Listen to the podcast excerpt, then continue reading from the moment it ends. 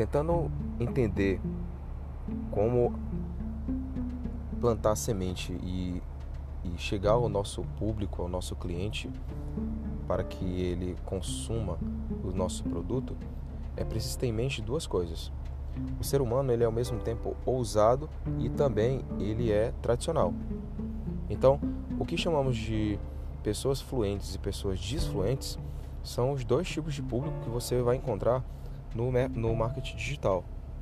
As pessoas fluentes são aquelas que, que elaboram pensamentos fáceis. E pode ter certeza, o mundo está cheio de pessoas fluentes. Pessoas que não querem ter trabalho de pensar para de decidir se vão ou não comprar determinado produto, se não vão consumir determinado produto. Mas também existem pessoas que são mais críticas, pessoas que elaboram pensamento, pessoas que refletem antes de comprar um determinado produto, antes de, de decidir pelo consumo de determinado produto. Essas pessoas elas são as disfluentes. Disfluentes por quê? Porque elas estão é, muitas vezes elaborando pensamentos difíceis, entende? Então essas pessoas elas são as a, o que a gente chama de público é, desafiador. Se você consegue conquistar um público disfluente pela, pelo seu produto, apresentar algo novo e ao mesmo tempo apresentar algo que lhes é familiar, você consegue atingir o público fluente com muito mais facilidade. Então, falar de, de pensamento é entender como que as tendências estão no, no mercado de consumo, né? nessa questão do mercado de consumo.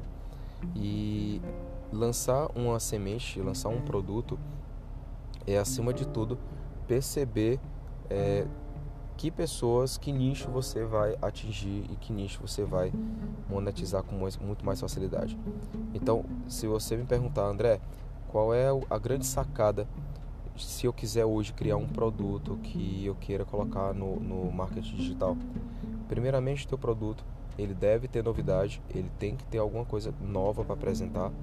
E em segundo momento, você tem que também é, apresentar no layout do teu produto algo que eles identifiquem ou que eles já vivenciaram anteriormente.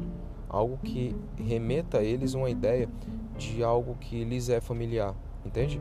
Não, você não precisa inventar roda, mas você precisa inventar um novo modelo de roda. Você não inventa a roda em si, mas você inventa um novo modelo de roda, entende? É, é mais ou menos por aí, ok?